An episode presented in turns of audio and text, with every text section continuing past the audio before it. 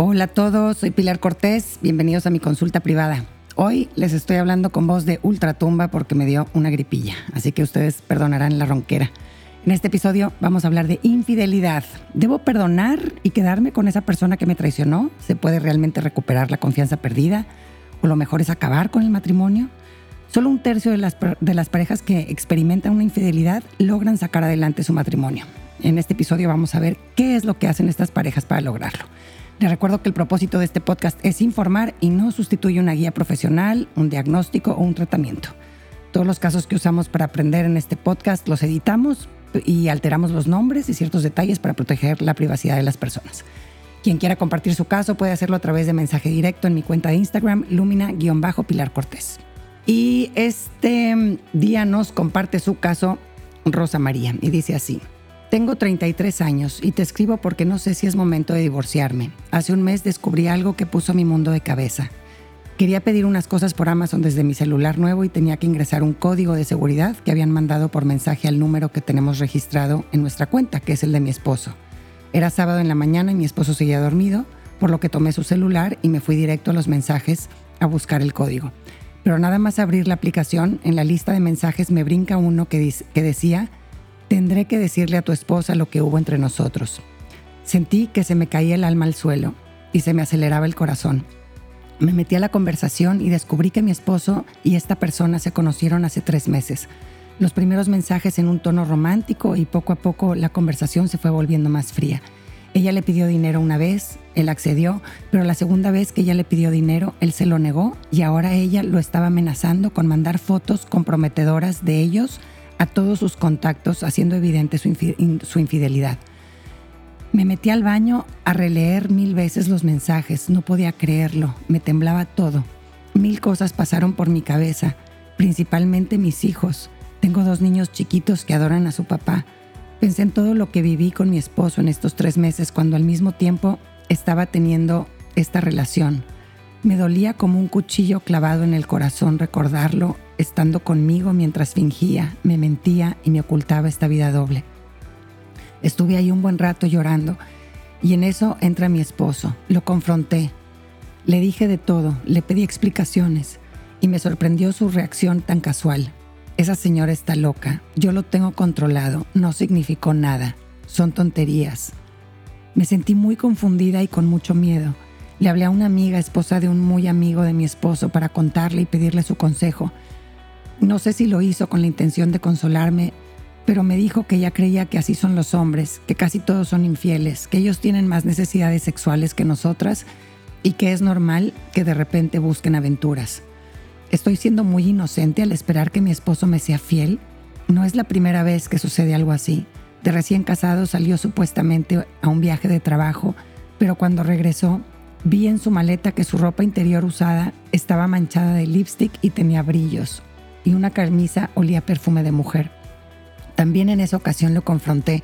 Le dije que yo no me había casado para que mi esposo estuviera buscando otras mujeres. Me pidió perdón. También en esa ocasión me dijo que eran tonterías, que no significaban nada para él y que yo era la mujer de su vida. Pero a mí me costó mucho superar esa traición y recuperar la confianza. Fui a terapia, trabajé en perdonarlo, y logramos salir adelante. Pero ahora, cinco años después, me sale con esto. No sé qué debo hacer.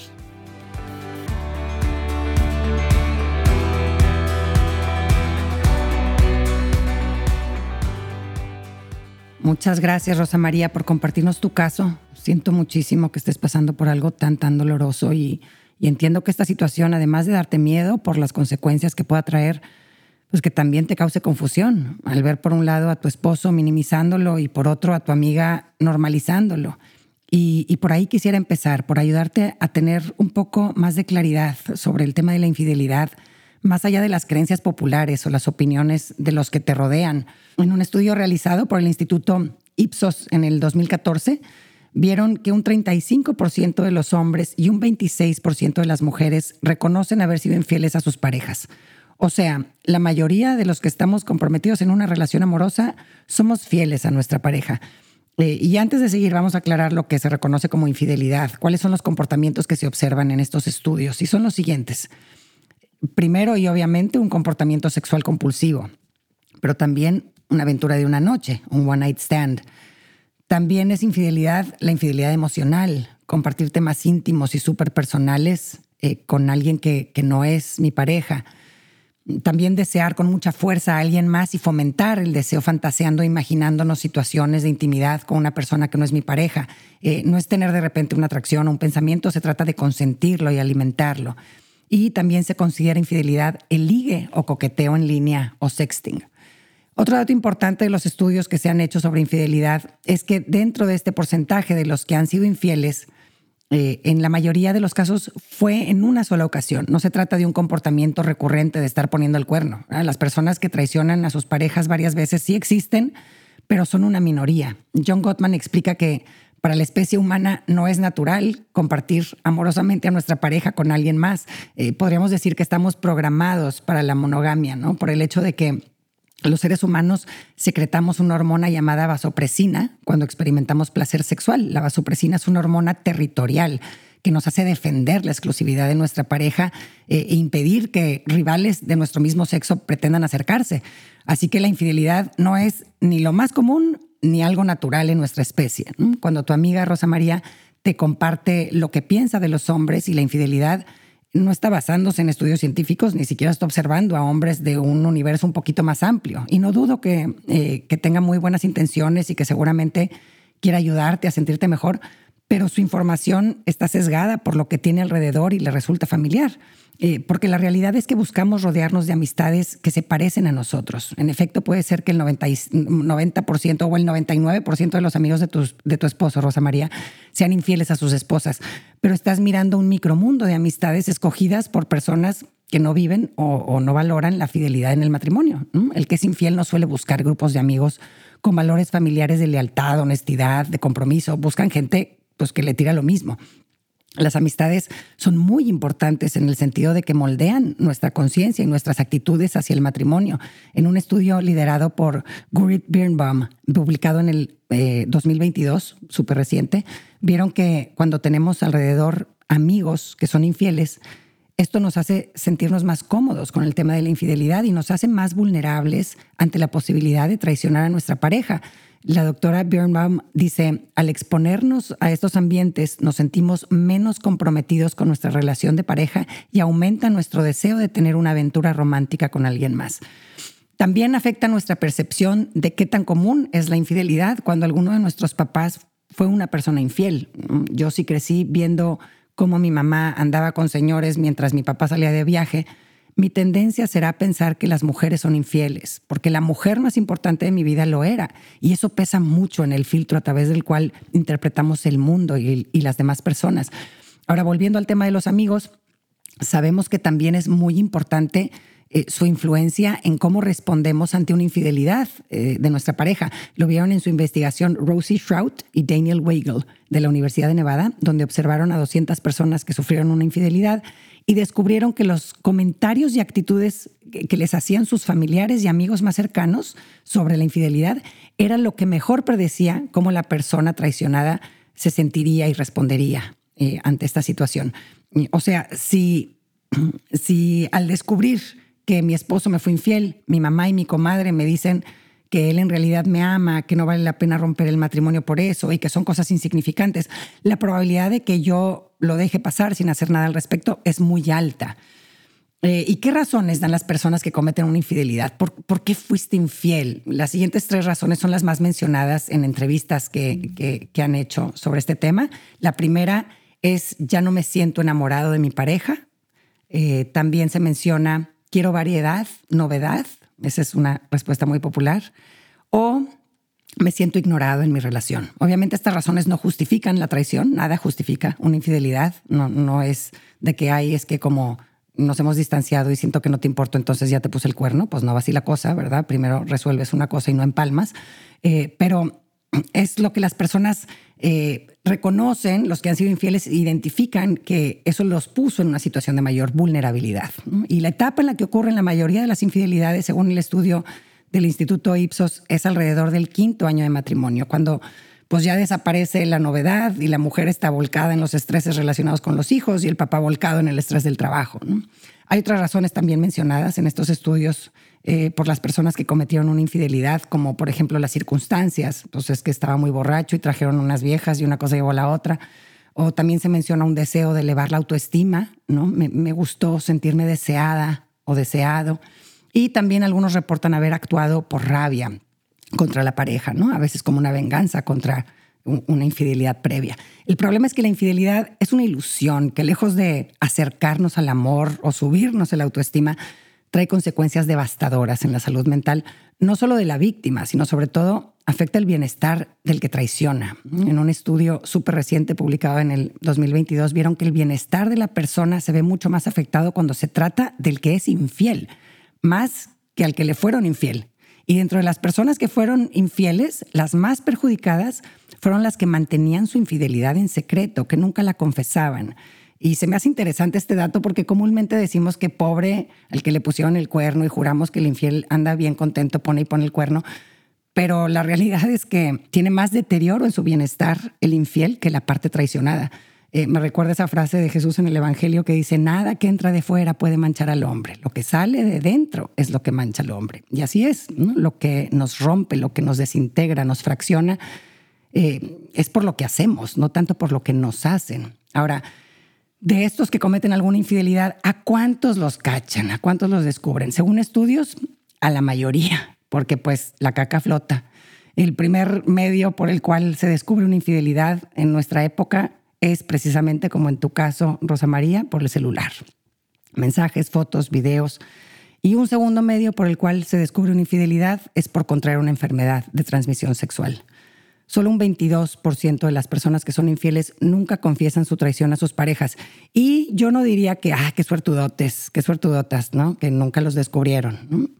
Porque esconder un secreto de ese tamaño de la persona que supuestamente es la que más amas y más te ama, pues ¿Qué tan real se sentirá ese amor si no conocemos nuestras profundidades, si nos ocultamos cosas tan gordas? ¿no? Siempre nos separará ese secreto de nuestra pareja. No está padre estar en una relación donde no hay honestidad en los temas importantes. Y luego súmale vivir con el estrés de que algún día se puede enterar tu pareja de, lo, de que le fuiste infiel. Eh, he tenido gente en consulta que, que decide no confesar su infidelidad a su pareja y pues yo lo respeto, pero para mí eso quiere decir que de ahora en adelante llevarás una relación pretendiendo ser alguien que no eres y, me cuesta creer que eso pueda llegar a ser satisfactorio de alguna forma, pero pues bueno, cada quien, ¿no? también he tenido en consulta casos de gente bien valiente y honesta que se hace responsable de sus actos y sus consecuencias y confiesa con profundo arrepentimiento su estupidez. Y la verdad, si mal no recuerdo, a todos les ha ido bastante bien. No digo que no fuera doloroso, pero a partir de su transparencia y autenticidad y con mucho trabajo se puede lograr construir una relación más madura y mucho mejor de la que tenían antes de la infidelidad. Eh, no son los casos más comunes, la mayoría de las parejas no sobreviven a una traición, pero sí hay un tercio de las parejas que logran rescatar su matrimonio después de una infidelidad. Y hay varios factores clave que definen si una pareja se recuperará de una infidelidad o no. Eh, lo que hacemos después de la infidelidad marca una diferencia bien grande en cómo se va a desarrollar la historia de la pareja después de ese evento. Dices en tu mensaje, Rosa María, que en esa primera ocasión en la que tu esposo fue infiel cuando estaban recién casados, que él te pidió perdón, que tú fuiste a terapia y eso está muy bien pero no es suficiente. Se necesitan algunas acciones más, principalmente de la parte del que fue infiel, ¿verdad? Para realmente sanar la herida de la infidelidad, cerrar la grieta por donde se nos coló la traición y reducir al máximo la probabilidad de que nos vuelva a suceder. Así que vamos a la práctica, veamos qué podemos hacer ante una infidelidad en nuestro matrimonio y qué tiene que ocurrir para poder salir adelante más unidos, más fuertes y más enamorados y que no vuelva a suceder. Número uno, se necesita que el que fue infiel exprese un remordimiento y lo haga en forma constante. John Gottman y Shirley Glass en sus múltiples estudios sobre infidelidad vieron que la parte ofendida necesita y le hace bien escuchar una y otra vez que la parte infiel está sinceramente arrepentida. Gottman dice, no es suficiente pedir disculpas una sola vez y no volver a sacar el tema. Y, otro punto importante para sentir y mostrar este arrepentimiento es que la parte infiel tome la responsabilidad del error cometido. O sea, no se vale el perdóname por haber sido infiel, pero es que tú nunca quieres tener relaciones sexuales. O perdóname, pero es que tú nunca tienes tiempo para escucharme y él sí me prestaba toda su atención. No podemos empezar a reparar si la parte infiel trata de inculpar a la parte ofendida, ¿no? Ciertamente existieron ciertos factores que contribuyeron a la infidelidad, pero es muy importante que no se usen de pretexto para eh, cometer semejante foul. Número dos, seguido al remordimiento debe venir la confesión. Este paso es súper, súper importante. La parte infiel debe estar dispuesta a ser completamente honesta con la parte ofendida. Eh, muchos de los que han sido infieles tienen la impresión de que deben ocultar aspectos de su infidelidad para evitar más daño, pero se ha visto que esto no ayuda a salvar la relación, todo lo contrario. Si el infiel se guarda algún detalle importante o miente con respecto a algo en su confesión, sigue recurriendo a la mentira y vuelve a poner en riesgo la confianza de la pareja. Eh, un estudio que examinó qué, qué tan sólidas eran las relaciones después de una infidelidad descubrió que cuando la parte infiel estaba de acuerdo en responder las preguntas que su pareja le hacía sobre la infidelidad, la pareja permanecía unida en un 86% de las veces, es altísimo. Eh, pero cuando la parte infiel se negaba a responder las preguntas, la tasa de supervivencia de la pareja era de tan solo del 59%. Eh, es importante especificar eh, con quién se cometió la infidelidad, cómo empezó, por qué continuó, cómo se llevó a cabo, incluidas las mentiras para cubrir la relación eh, y dónde y cuándo ocurrieron los encuentros. El ser completamente honesto permite recuperar la confianza. Ahora aquí es importante aclarar una cosita.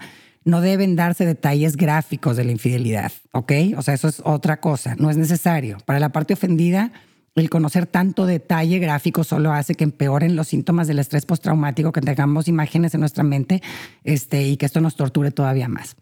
El paso de la confesión es súper, súper doloroso para el que confiesa y para el que lo escucha, para los dos pero se ha visto que es absolutamente necesario para reconstruir la relación.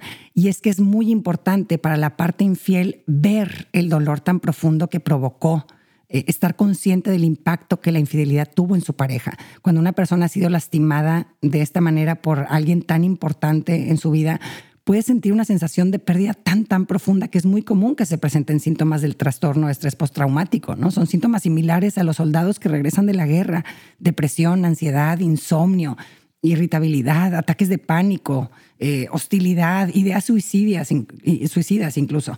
Este, en la medida en que la parte infiel vea y le duela el dolor que ha ocasionado a su pareja, será menos probable de que vuelva a traicionar. Número tres, la parte infiel debe ser un libro abierto. Gottman y Glass observaron que cuando la parte infiel estaba dispuesta a enseñar sus, registros de llamadas, mensajes, cuentas de redes sociales en cualquier momento a su pareja, la confianza se restablecía más rápidamente. Y no se trata de siempre vivir así, ¿no? Qué horror andar pidiendo evidencias, ¿dónde estás y qué estás haciendo y compruébamelo? Eh, pero es algo que ayuda mientras la parte traicionada tiene síntomas de estrés postraumático por el duro golpe de la traición. La parte infiel debe entender que es responsable de recuperar la confianza. Le tiene que echar ganitas, ¿verdad? Que tu pareja te note diferente, mandar más mensajes de lo habitual, invitar a la pareja a tener un date night todas las semanas, interesarse por sus cosas, contarle cosas íntimas, mostrarse vulnerable, inscribirse a un retiro, leer sobre el matrimonio, etcétera, ¿no? Hay que demostrar que no seguimos enganchados en comportamientos destructivos y que queremos trabajar en la relación. Número cuatro, descubrir los motivos profundos de por qué la parte infiel escogió ese camino. Eh, me viene a la mente un señor que tuve en consulta que, que se dio cuenta que su esposa le atraía cuando se sentía que la estaba perdiendo. Fíjense qué, qué fucked up. Eh, este decía, me atraen las mujeres que no son mías, ¿no? Muchas veces detrás de una traición hay un desorden del apego, ¿no? Eh, el, este cuando me atrae a alguien que no es mía o no es mío, y me deja de atraer cuando es mío, es el reflejo de un apego ansioso, ¿no? Si crecimos con una mamá o con un papá, a veces súper, súper cariñosa y a veces súper hiriente, no identifico el amor como un lugar de paz y de seguridad, sino como un lugar de inquietud, donde tengo que perseguir, conquistar. Eh, aprendí a desear lo que no siento mío, lo que no tengo. Y una vez que lo consigo, entonces pues ya no me sabe amor, pierdo el interés, ¿no? Porque eh, esa es la definición de amor que aprendí con mi primer amor, ¿no? Estoy repitiendo el guion que aprendí en mi infancia sobre las relaciones, porque eso es lo que, lo que me prende, ¿no? Cuando me atraen los comportamientos destructivos de, de una pareja que me lastime físicamente, ¿no? El sadomasoquismo, que coquetee con otros delante de mí. Eh, cuando esto me atrae, detrás siempre solemos encontrar estilos de apego bastante podridos. O el caso tristísimo de esta señora que se dio cuenta de que detrás de su infidelidad, eh, que era una consecuencia del abuso sexual que sufrió en su infancia, ¿no? donde aprendió a que tiene que obedecer las demandas sexuales de los hombres, ni siquiera los disfrutaba. eh, se sentía totalmente sometida y sin poder alguno. Eh, la infidelidad en este caso era una respuesta de un trauma. Eh, o, el señor que pudo identificar que al tener relaciones sexuales con varias mujeres estaba intentando compensar su herida de no sentirse importante, ¿no? Me contaba, es que yo crecí en una familia sin prestigio social, todos nos veían como los jodidos y esto fue muy doloroso para mí. Me doy cuenta que en mis encuentros sexuales con los que he sido infiel a mi mujer, detrás hay un deseo de sentirme poderoso, y compensar esta herida. Este trabajo de exploración y descubrimiento interior es importantísimo para, para podernos realmente liberar de esclavitudes inconscientes que nos impidan llevar una vida sana. Tu esposo, Rosa María, tiene que hacer él su propio trabajo terapéutico para identificar las razones detrás de sus infidelidades, porque el camino de sanación de una persona que fue infiel por pertenecer y no atreverse a contradecir a los amigos es muy diferente al que traiciona teniendo relaciones sexuales porque está intentando callar su dolor producido por un trauma no sanado. Número cinco, determinar un precio muy alto para futuras traiciones. La parte infiel debe saber que habrá repercusiones en caso de futuros engaños. En otras palabras, si me haces esto otra vez, terminamos. Terminamos nuestra relación. Eh, cualquiera que sea el precio, debe quedar muy claro el establecer límites y expectativas y asegurarse que la parte infiel sepa que no puede existir nunca más una siguiente vez. ¿Ok? Número seis, comenzar a perdonar. Fíjate, Rosa María, es el paso seis. Trabajar el perdón no es el primer paso después de que ocurrió una infidelidad, ni el segundo.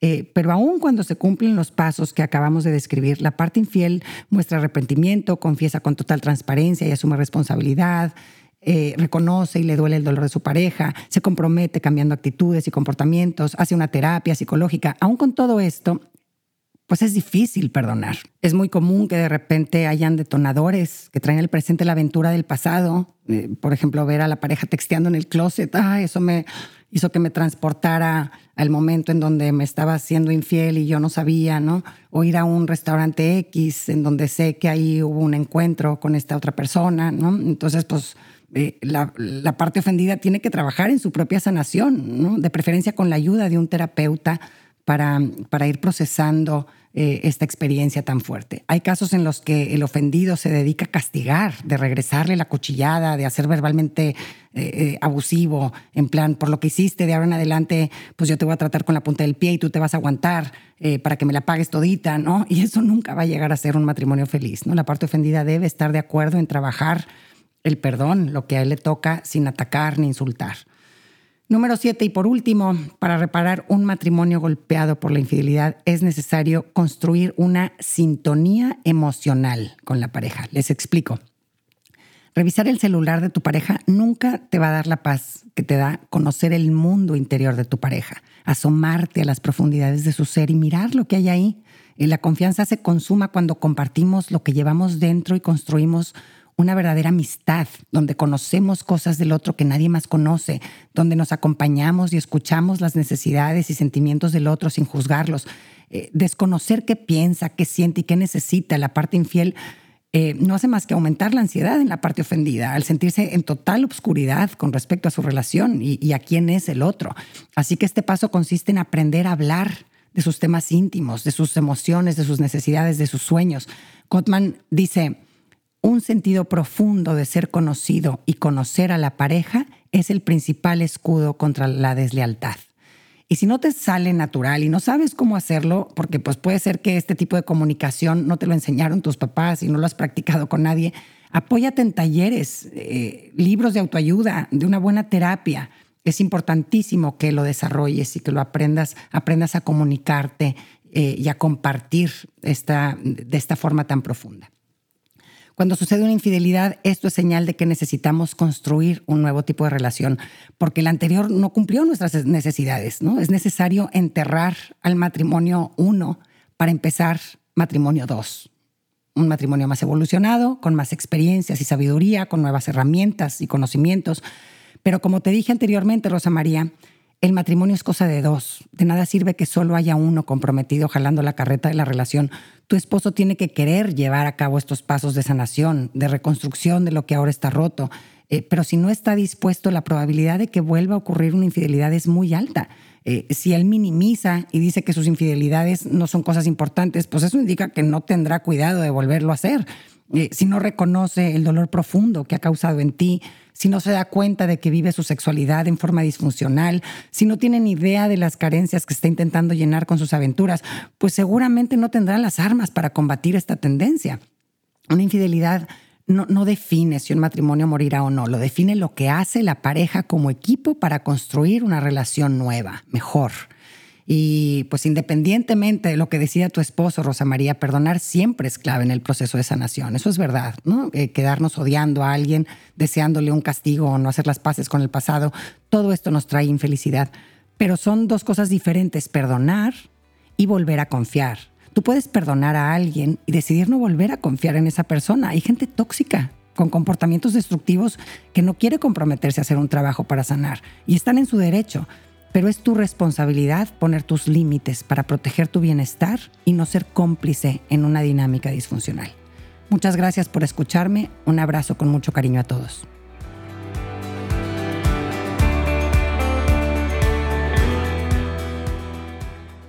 Gracias por acompañarme. Ojalá que hayas recibido a través de este podcast, aunque sea un poquito de luz. Si te gustó lo que escuchaste, suscríbete y aliméntate semanalmente con contenido que te ayudará a construir una vida mejor.